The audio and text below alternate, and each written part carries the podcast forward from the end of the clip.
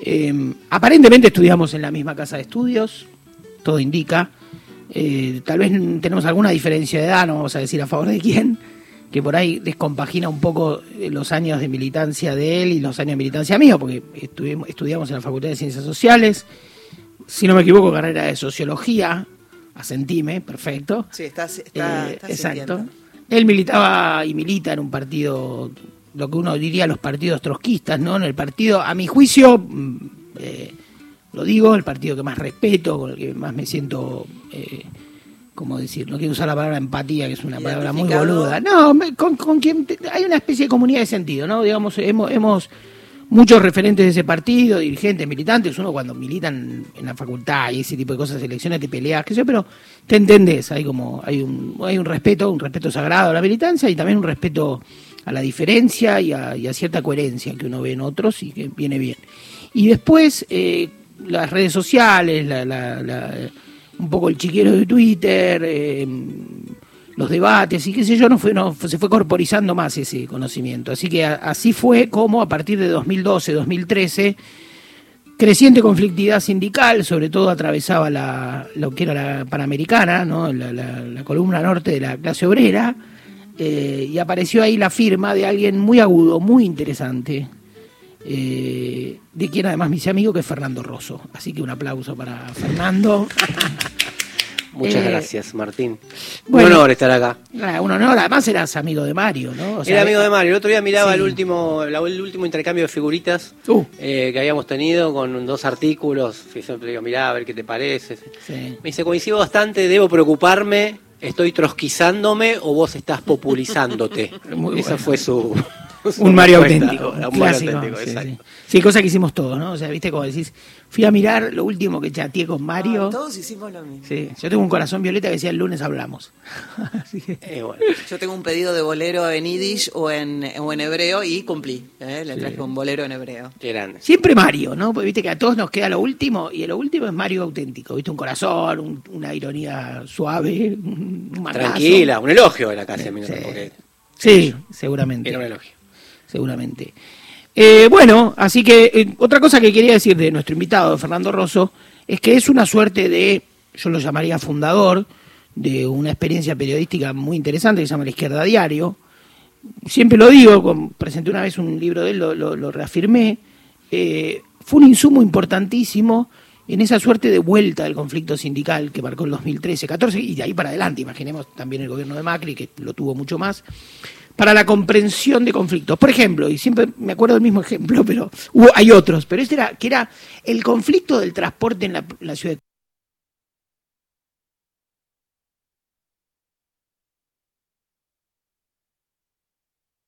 bastante largo, bastante interminable.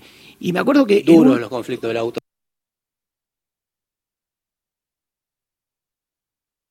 En la tradición cordobesa, ¿no?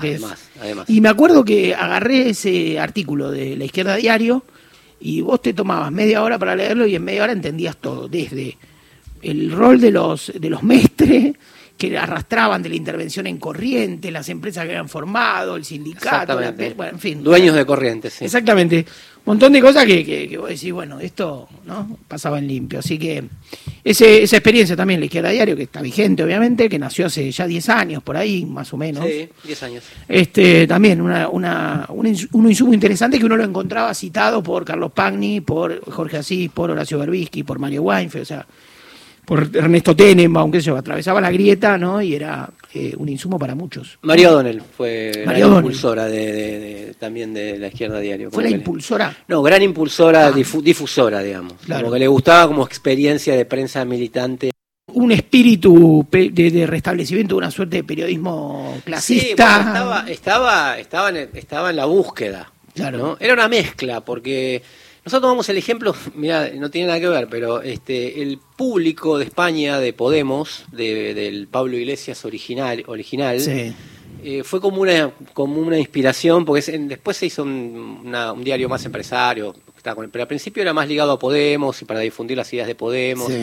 Y tomamos un poco ese ejemplo y después nos fuimos también a eh, el mundo del PRT y noticias de los montoneros como experiencias que había en la Argentina, ¿no? Este, de, diarios, diarios en ese momento mucho más difícil.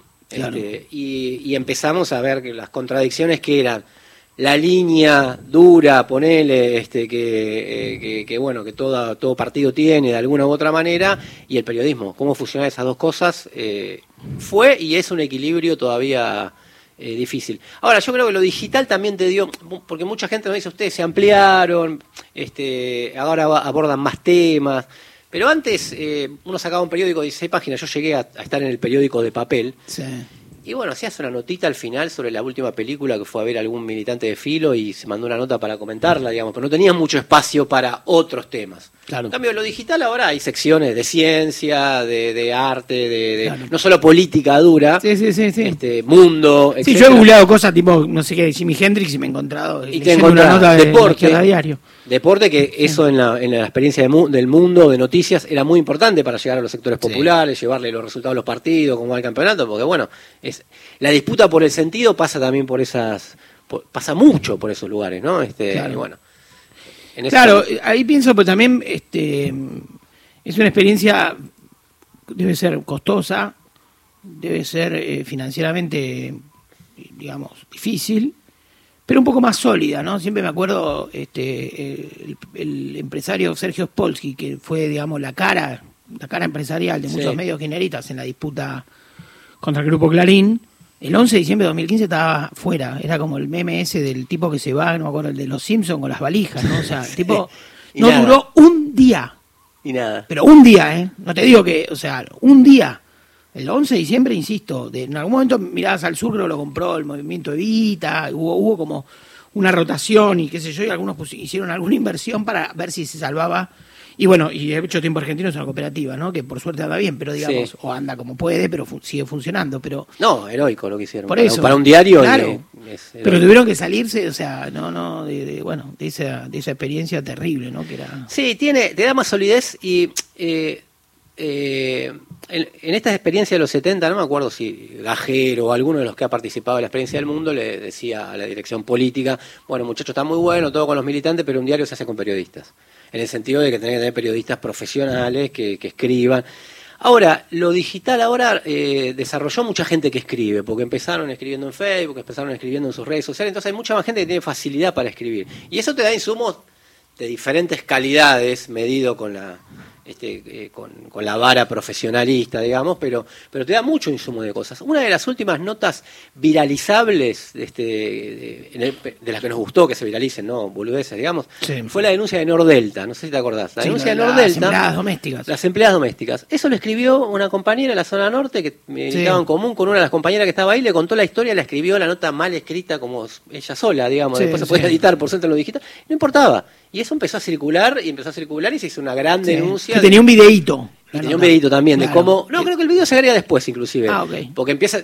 Después uno empieza a hacer notas todas. Año 2018. Claro. Hace nota. En Nordelta no, no la dejaban viajar en el mismo transporte que viajaban las personas este, eh, que viven ahí.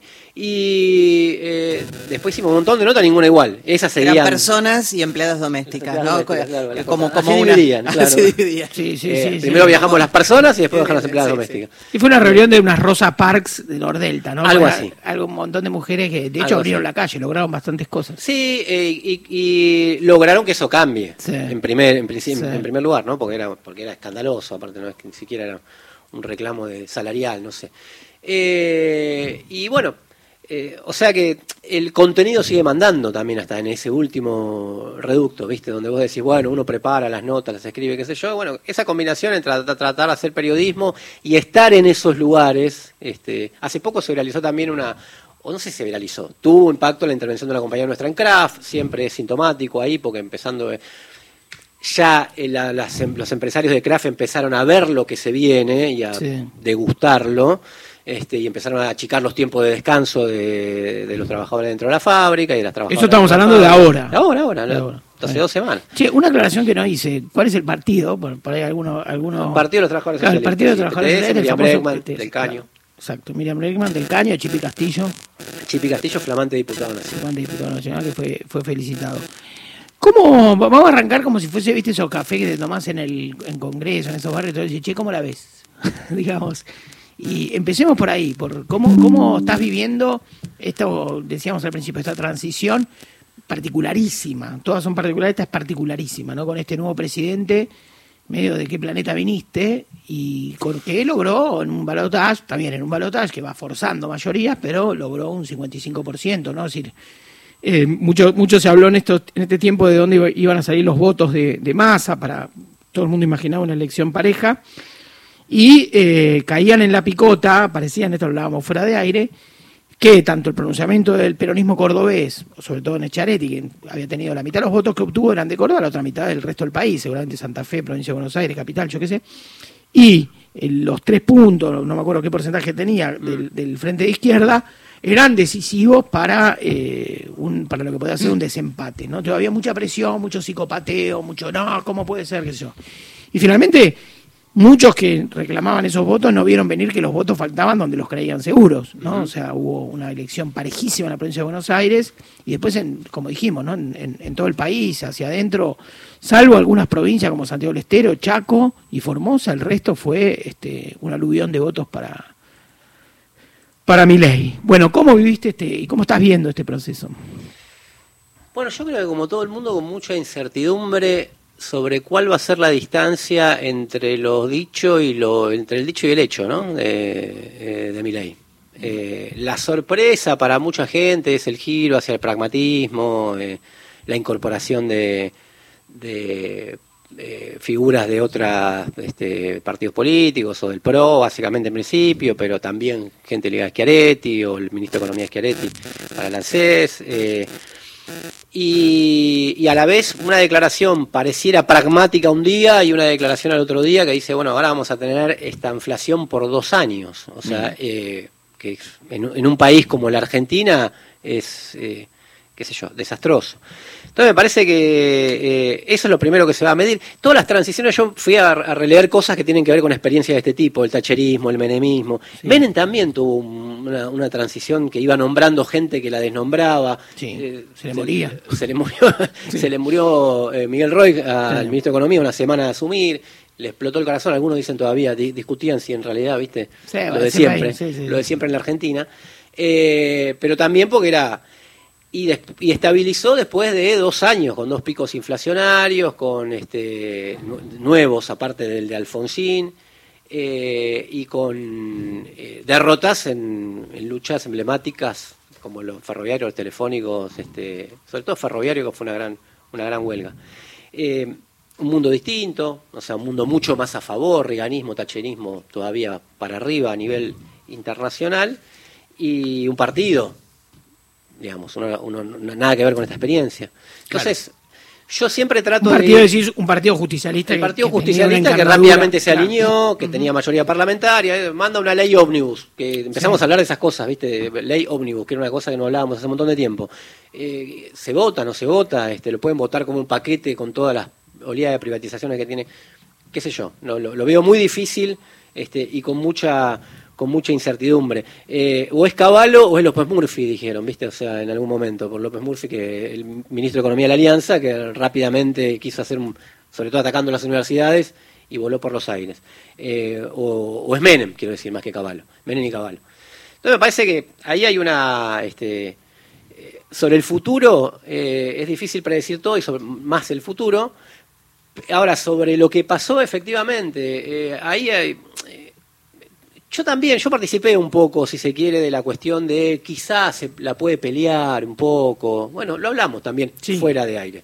Eh, quizás la puede pelear un poco, porque bueno, porque se habían ido de boca por Victoria Villarruel, por los consensos democráticos en la Argentina, este, quizás, dos milagros. Eh, pero bueno, se dio la ley qué sé yo, un 140% de inflación en un país que tiene este, estos números que no quiero repetir porque abruman, eh, era muy difícil que un oficialismo que un oficialismo gane, ¿no?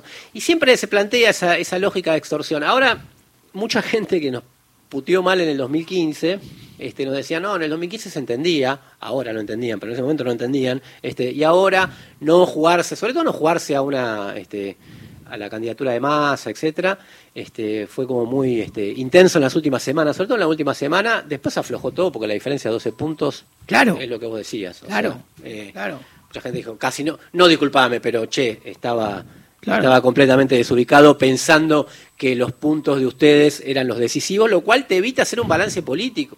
Digamos, podés eh, eh, enojarte y, todos, podés impactarte como nos impactamos todos, nos puede preocupar el futuro como nos preocupa a todos. Pero en última instancia, para pensar hacia adelante, tenés que pensar qué, balance político tenés. Y el balance político es este, digamos, ¿no? O sea, no, no, no se puede eh, tener estos números y ganar una elección básicamente. A mí siempre me dicen, yo soy de los que es la economía, soy un poco de qué es la economía, y, me dicen, es más que la economía, y todos sabemos que no es solo la economía y que es un poco más que la economía, pero sin la economía, eh, sin la economía, si podemos sacar una conclusión de esta elección, es que sin la economía, ¿te acordás? No sé si en las generales, se está votando más allá de la economía, porque eh, Massa recuperó siete puntos, se está a la gente no le importa esta economía. Y yo dije, qué raro, qué sé yo, pero puede ser. Al final no fue. Sí, había una discusión sobre la, sobre la. A ver.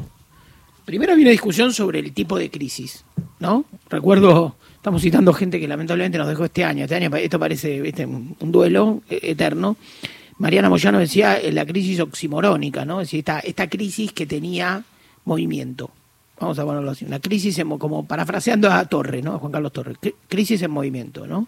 Crisis sin crisis de empleo, crisis de trabajadores pobres, mm. crisis con mucha informalidad, mm. con mucha plata física. Nada que ver con nuestra memoria más cercana que era el 2001. Claro, entonces yo creo que esa, esa, esa mirada también, eh, en tal caso, ayudaba a comprender por qué no caía tanto ¿no? el gobierno, que era como, ¿y si nos acostumbramos a esto? ¿Viste? Una cosa así.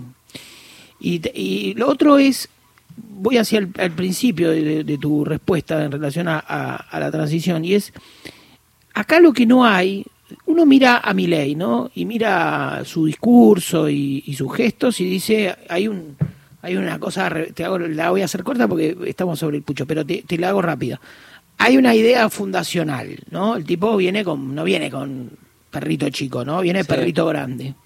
Pero no hay una, no hubo un, no hubo un crack, no hubo, no hubo una explosión. Claro. Si no, no hubo ni la hiper del 89, obviamente, ni la corrida, ni la, implosión del 2001, ¿no? Es decir, ¿es factible ese disciplinamiento sin esa explosión? Bueno, es la gran pregunta. Inclusive la, experiencia, la propia experiencia de Thatcher, que se referencia, las dos personas que él dijo que se referencia, Menem y Thatcher, hasta Malvinas le iba bastante mal.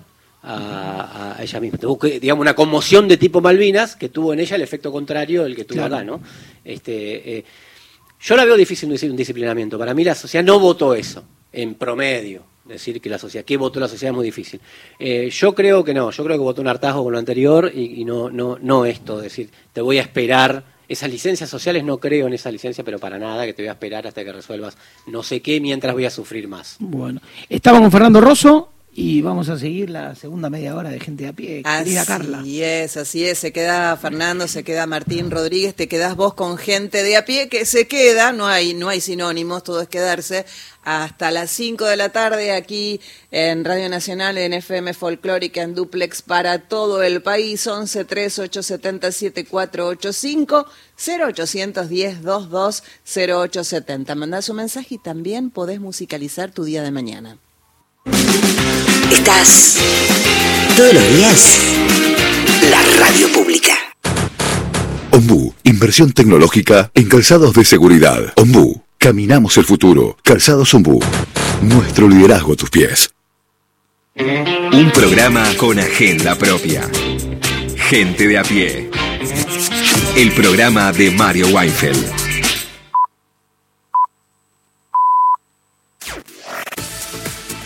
Nacional Noticias.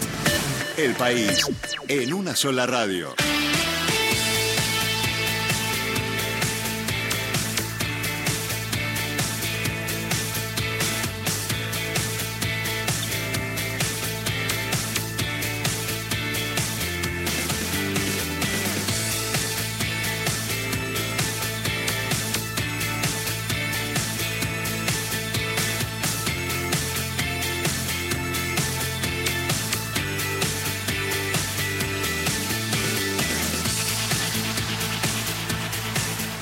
Ahora 15, 30 minutos en todo el país. El presidente electo Javier Milei renuncia como diputado frente a la Asamblea Legislativa. Tomamos contacto con nuestra compañera Amanda Alma desde el Congreso. Bueno, efectivamente se está realizando la Asamblea Legislativa en la Cámara de Diputados de la Nación con la presencia de senadores y diputados para proclamar la fórmula ganadora del balotaje, una formalidad que establece el Código Nacional Electoral y de esta manera la vicepresidenta de la Nación, que lleva adelante la Asamblea Legislativa, anunció el momento en que se conformaba la comisión que luego dará los datos de la elección que resultaron electos Javier Milei y Victoria Villarruel, quienes se encuentran aquí en la Cámara de Diputados. Un exfuncionario del Fondo Monetario Internacional no cree que el organismo extienda un financiamiento al país. El exdirector del Departamento del Hemisferio Occidental del organismo, Alejandro Werner, consideró que hay poco apetito y pocas ganas en la comunidad internacional para que el FMI realice otro desembolso. Werner cuestionó la gestión del designado ministro de Economía Luis Caputo al frente del Banco Central en 2018 por las dificultades que presentaba el funcionario en las negociaciones con el organismo. Afirman que no hay casos de encelomielitis en la población equina del Chaco. Desde Epidemiología de la provincia del Chaco aclararon que no hay casos de encefalomielitis equina en la provincia. Al respecto se refirió el doctor Facundo Galvani, del SENASA Chaco Formosa. Hay que prevenir a través del uso de repelentes para la gente y para los animales. Un virus que se transmite a través de vectores, que los vectores en este caso son los mosquitos. Pero también tiene un componente importante en este ciclo, que son las aves o algunos roedores, que son los reservorios de esta enfermedad. Este ciclo es silencioso, o sea, pasa desapercibido y se transmite de aves y mosquitos sin que llegue al caballo. El equino y también las personas ocasionalmente son huéspedes accidentales o terminales que no reproducen la enfermedad, o sea, la manifiestan, pero no son transmisores de la misma.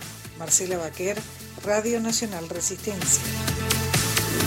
Datos del tiempo. En Zapala, temperatura 23 grados, humedad 20%, cielo despejado. Aquí en Buenos Aires, la temperatura es de 24 grados dos décimas, humedad 59%, el cielo está mayormente nublado.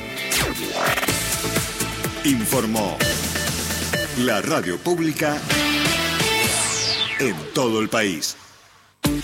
Más info en radionacional.com.ar. Tu verdad, tu identidad está en el diario. Radio Nacional. Todas las radios. Una, sola, señal. Nacional Digital. Escúchala en nacionaldigital.com.ar. Desde el Banco Provincia queremos rendirle cuentas a los 17 millones de accionistas, que es básicamente toda la gente de la provincia, para contarles que estos últimos años tuvimos resultados muy positivos. Por eso vamos a desglosar uno por uno esos resultados. Número 1. Invertimos 72 mil millones de pesos en beneficios. ¡La burro! Número 2. El 60% de los préstamos que dio el banco. ¡Me duermo! Hmm, tienes razón. Por suerte hicimos la web. Entra a www.17millones.com.ar y ahí encontrarás todo lo que el Banco Provincia hizo por sus 17 millones de accionistas. Banco Provincia, derecho al futuro. ¡Sí, al futuro! Alguien marca un récord. Otro crea un producto, una marca. En la cancha un jugador marca a otro. Un beso marca el comienzo de un amor. ¿Cuántas cosas distintas podemos hacer con la palabra marca? Muchas. Hagamos las más lindas. Radio Nacional, marca país. Continuamos con Gente de a pie. El programa de Mario Weinfeld Nacional.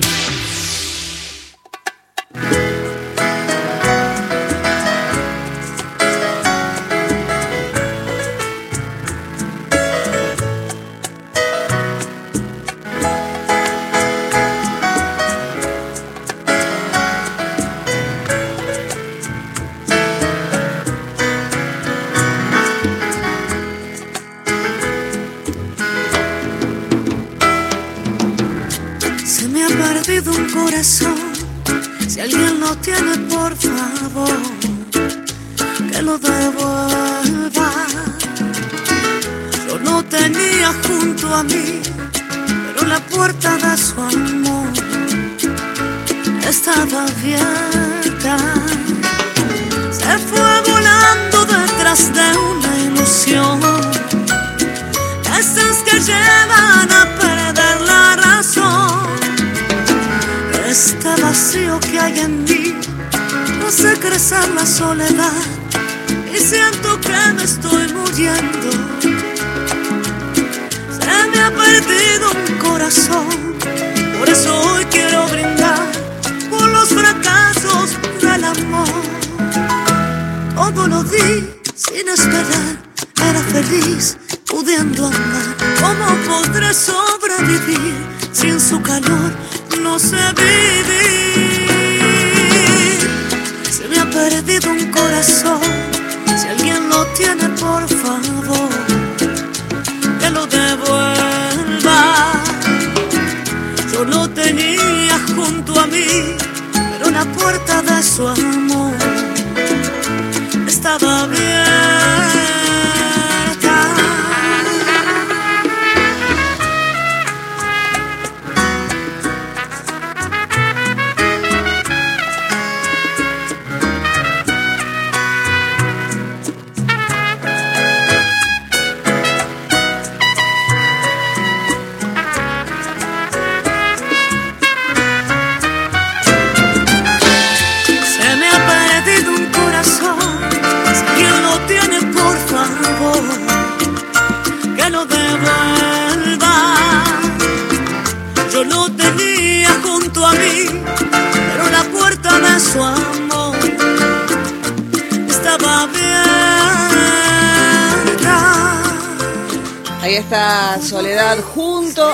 a Lito Vitale haciendo Se me ha perdido un corazón.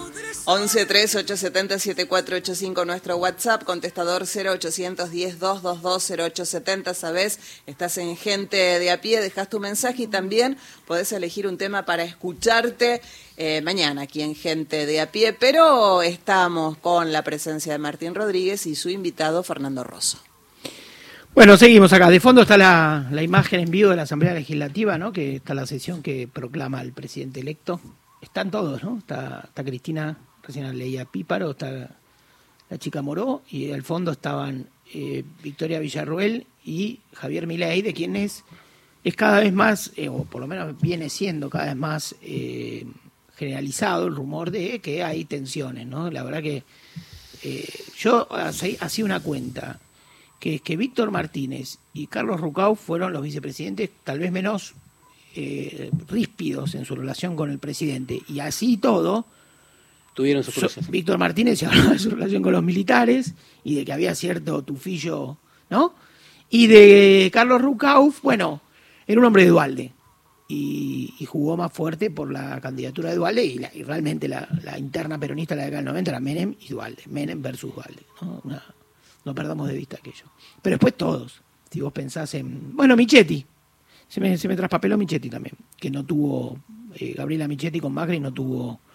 Había tenido algún conflicto cuando fue la transición de la ciudad, porque el candidato, de, mirá cómo son los nombres, ¿no? El candidato de Macri había sido Larreta, el que él impulsó. Claro. Michetti perdió ese, ese, esa interna, pero luego fue ubicada como vice. Pero después, durante Cristina tuvo problemas con todos los vicepresidentes. Néstor tuvo problemas con Scioli también. Eh, Villarroel parece que quisiera ser un poco más que vicepresidente, ¿no? Y es ahí donde está. Porque si, es solo vicepresidente.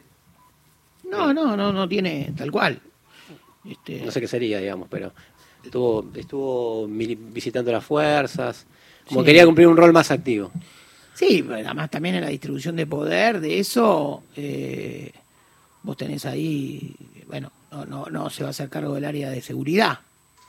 Eh, a mí por momentos me pareció que Victoria Villarruel tenía, eh, no, en los temas de discusión más, más, más peleagudos que tienen que ver con los 70, pero me parece que por momentos tenía como hasta un más, mayor aplomo, ¿no? Eh, que Milei. Que Milei, ¿no? O sea, y tal vez mayor, incluso, puede ser una, una pavada, pero mayor precisión constitucional sobre los temas, ¿no? O sea, sabía qué temas se podían, cómo se podían decir. A Milei hay temas que se le hacen matete. Bueno, Mondino también cumple un poco ese rol, que dijo, China no, Brasil no, dijo Milei, Mondino dijo, casi dijo, es una pavada decir Brasil no, se fue a Brasil, se reunió en, el, en Itamaraty. Habíamos, habíamos dicho al principio eh, cómo, cómo se formula, habíamos dicho al principio, no, antes que termine la media hora anterior, la pregunta era cómo se formula un gobierno tan ambicioso en, sus, en su programa de reformas como el de Javier Milei, en un contexto crítico pero sin estallar. ¿no? Esa era la pregunta. Y eh, te la vuelvo a hacer, pero le agrego ahora algo más que tiene que ver con algo vos escribiste hace dos años, creo, un gran libro que presentamos juntos llamado La hegemonía imposible, que me parecía que era un, sobre esta especie de nuevo empate que había en la grieta, ¿no? Entre kirchnerismo y macrismo, como dos, las dos identidades más eh, vivas y más motorizadoras de la política post-2001. Y entonces acá también la pregunta es eso, es decir, ¿cómo puede fundar una nueva eh, hegemonía? Y de paso contame también qué era aquello de hegemonía imposible. Sí, eh, la idea general era, como veníamos discutiendo la grieta hace un montón de tiempo, y, tratar de introducir eh, o de terciar un poco en la discusión, trayendo autores clásicos como Portantiero, Guillermo O'Donnell, de cuáles eran las fuerzas sociales que estaban por debajo de esa imposibilidad. la imposibilidad la veíamos todos. Se armaban alianzas electorales, o se siguen armando alianzas electorales, que después para gobernar se le complica, le faltan fuerza social, por arriba y por abajo. Entonces había como por arriba una gran división que tiene que ver con las provincias Ojera, zona núcleo, Córdoba, como, como este, el Bastión, pero también Santa Fe, pero también Mendoza, con un proyecto de país más agrario y más ligado este, a, determinado sector del capital y un sector más concentrado en la provincia de Buenos Aires, este, más mercado internista. Y los dos proyectos ninguno podía incluir al otro, digamos, no si se despliega. Entonces, porque pues bueno, la industria en la Argentina es muy este, dependiente del Estado, históricamente fue así, y una liberalización total, como la que propone mi ley en cierta medida, implica en la provincia de Buenos Aires este, una, masacre social, digamos, ¿no? O sea, este, entonces, y como la que también se propuso Macri, Macri también lo propuso, lo que pasa es que la enmascaró un poco más y hacia al final eh, se desató. Y a la vez, de hacia abajo, con el 2001 como fantasma que siempre está, con los movimientos desocupados organizados, de la economía, todo eso que todo ese entramado que quedó al lado de la Argentina sindical, que también sigue existiendo, o sea, mm. porque no es que la clase obrera, este, quizás no haya tenido tanto lucha en el último tiempo, pero sí poder de veto desde el punto de vista de, de, sus aspiraciones.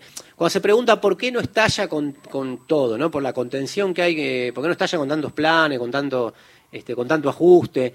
Porque por un lado la contención en este sector social y por el otro lado eh, los sindicatos, no sé, pongamos la alimentación, pongamos mata, pongamos mecánicos, eh, imponen también correrle a la inflación desde atrás, pero correrle a la inflación, ¿no? Entonces este, imponen la, límites al ajuste. De hecho, aunque luchen, aunque no luchen. Entonces parecía que en ese en esa situación que no necesariamente es buena, digamos, este, eh, retomaba la idea de empate. Ahora, si se va a lo clásico, al pensamiento de Gramsci, decía, en los momentos que hay ese tipo de, equilibrio, eh, de equilibrios son propicios, y no hay salida, son propicios para fenómenos mórbidos, fenómenos aberrantes, personajes mesiánicos eh, que, van, que proponen una solución aquí y ahora.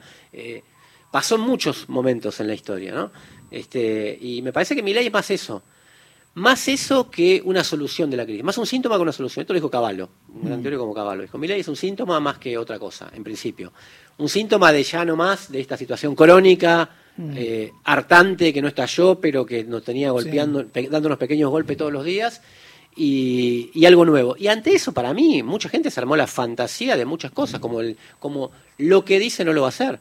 Eso había un convencimiento, o no lo va a poder hacer. Claro. Este, eh, o no lo va a hacer o no lo va a poder hacer. El o, votante Baglini. ¿no? O no le creo, digamos, ¿no? Que, vaya a hacer lo que va a hacer. Era una, era una forma dificilísima de entrarle a ese votante, porque era eh, eh, construye tu propio Miley, claro.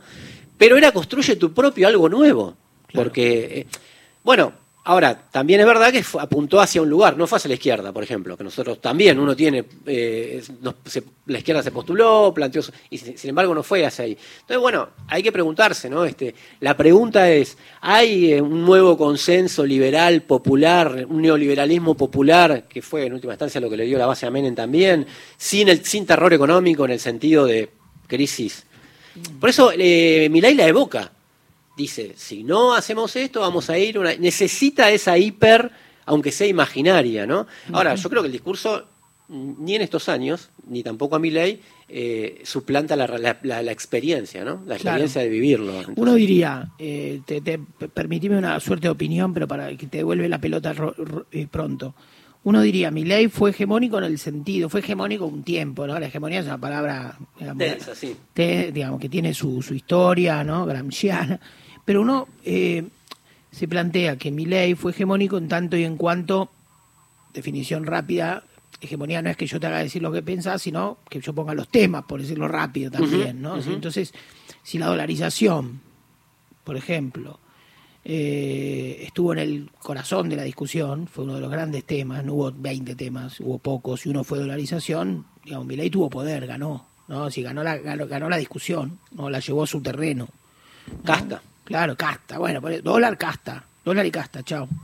Eh, fue como la crítica de Sisek al populismo, utilizó las herramientas del populismo. La cló, si querés. Claro. Polarizo y claro. todo en, un, claro, una definición. puede ser. Entonces dijo, bueno, casta o pueblo, ¿no? Y fue habilísimo en eso. Realmente fue, en ese sentido, eh, muy, muy... Cuando, cuando vos ves un trabajador, ¿no? Se habló y todo se convierte en una crónica y se vuelve también un poco, sobre todo para los que leemos mucho de, revistas digitales, de redes sociales, que eso se vuelve un poco recurrente, un poco lugar común. ¿no? Pero a lo mejor hay oyentes que no, hay gente que tiene otra relación con la información o con, los discursos que circulan. Cuando aparece esta, esta figura del votante, el voto laburante con mi ley, ¿qué te pasa? ¿Qué pensás vos que tenés una preocupación clasista ¿no? de la política, una visión clasista de la política? Sí, no, no lo descarto, eh, no lo compro inmediatamente. El voto rapi, ¿no? Digamos, este, para decirlo así. ¿No hubo eso, decís? Habrá habido, pero no hubo solo eso. Eh, esto lo escribí en Panamá en algún momento, este, buscando, indagando sobre esto, en una fábrica importante de la, de la, del norte, en Craft, este, una amiga de ahí nos hizo una encuesta. Le dije, mira, yo quiero saber qué piensan estos trabajadores. Hizo una encuesta de 100 trabajadores y trabajadoras del turno mañana, quienes habían votado a mi ley, estamos hablando de las primarias, después no sé cómo en el balotaje, etcétera, primarias o generales, y ni siquiera no eran los más jóvenes, los más jóvenes no habían ido a votar, mm. eran los de edad intermedia, los más viejos no, los de edad intermedia, los que habían votado a mi ley. Entonces, ¿qué, ¿dónde lo encuadras? A ese sindicalizado, tiene su este, en blanco, no es. Eh, entonces, ese, ese, cruce de, votantes de distintos lugares y de distintas categorías me hace pensar a mí eh, en, ponerlo más dentro del voto bronca que dentro de una sociología específica de votantes. Junto con un espíritu neoliberal, si se quiere, que hay está en el mundo de hace un montón de tiempo, ¿no? O sea, con, con, con, eh, con la idea del individualismo, con la idea de la caída del muro de Berlín, qué sé yo, hay, ideologías que circulan pero que están presentes hace mucho tiempo y que, y que ahora, digamos, alguien los, los junta y lo convierte en una, en una propuesta. Pero no, no creo que, que, se lo pueda encasillar en, en, determinado sector social, eh, aunque sí creo que hay, esa bronca viene por una inflación del Estado, de, los discursos del Estado después del 2001, de la participación del Estado en muchos niveles y un Estado que mucho abarca y poco aprieta, mm. me parece a mí. Leyendo la experiencia del tacherismo pasaba lo mismo ya en esos años con los gobiernos laboristas previos a la emergencia de, Thatcher. El Estado había estado en tantos lugares y tan mal que después la bronca se volvió contra el Estado este, porque, eh, de mucha gente porque estaba en todos lados, pero estaba mal digamos, ¿no? O sea, este, bueno. Eh, estado mímica, como dijo eh, Pablo Semán, muy, eh, una definición muy precisa. entonces me parece que se, se, canaliza hacia, el antiestatismo por eso, ¿no? Este, por, por, por, por esa falta de capacidades estatales, bueno, lo que han dicho tantos clásicos. pero yo creo que tiene más que ver con una bronca, tiendo a pensarlo más como una, con una bronca, que por eso no lo veo tan sedimentado, tan que nadie va a dar la vida de dos años de esta inflación por mi ley. Claro. Eh, pero lo seguimos pensando, ¿no? Este, qué sé yo. No sé si el 10 va a movilizar, por ejemplo, a todo un sector que quiera defenderlo, que es lo que busca Macri, este, por ejemplo. No lo sé. Este, más bien tiendo a creer que no.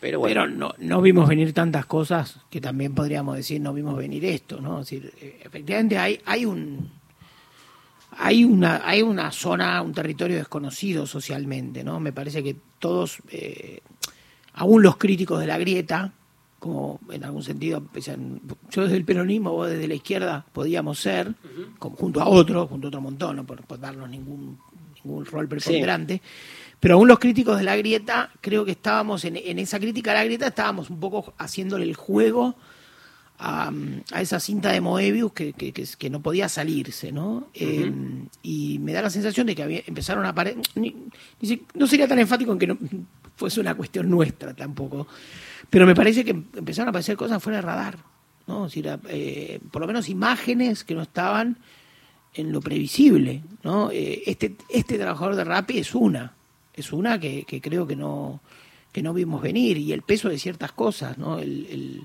el, odio a la política. O sea, ¿quién, quién tenía registrado?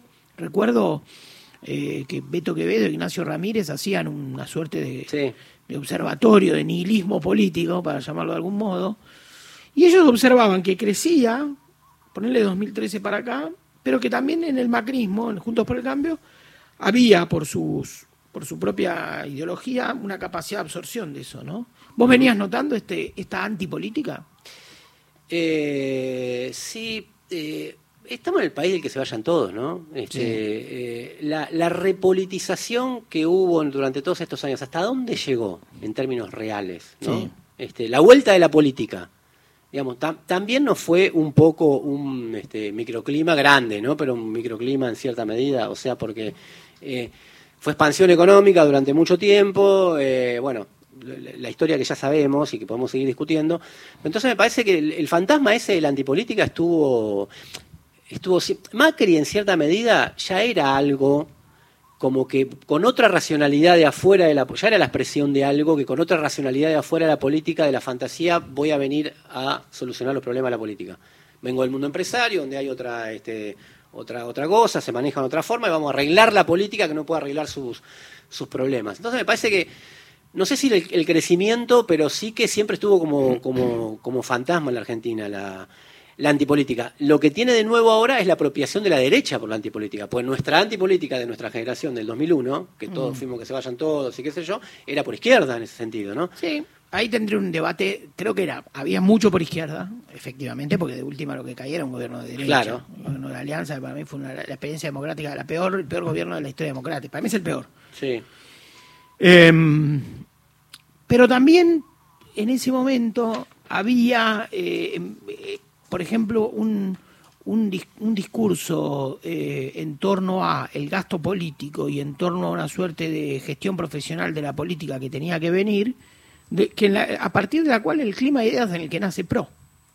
Sí. El pro compromiso por el cambio. Sí, sí, sí, o sea, había políticos, digo, no, es, vos si vos mirás los, los candidatos que en 2003 van a elecciones y tienen cierta relieve, y, digo, Menem es el que gana. Eh, gana nominalmente, pero gana por, por poquitos votos y, no iba a juntar una mayoría. Kirchner en ese momento era Dualde. Yo voté a Kirchner en ese momento porque había votado a Dualde en el 99, pero era Dualde. Y después, em, López Murphy fue una de las sorpresas en ese momento. Y la incorporación de Macri a la política no era contra natura de la época. Había, había líneas paralelas, había un gran asambleísmo, había un crecimiento de las plazas, del bloque piquetero. Eh, una elección como del 26% de la izquierda en la ciudad también. Sí, sí, sobre, todo, sobre todo donde fue el centro de la... Yo lo veo más como en línea paralela. No, no, eh, yo estoy de acuerdo con eso. Lo que pasa es que es ambivalente, digamos. El, que se vayan todos es ambivalente. Ahora, los, el cuestionamiento a los privilegios de la política que existen, ¿es de izquierda o es de derecha? ¿Viste? O sea, el, el, cuestionamiento que tienen hoy, que se, ¿por qué se lo apropian?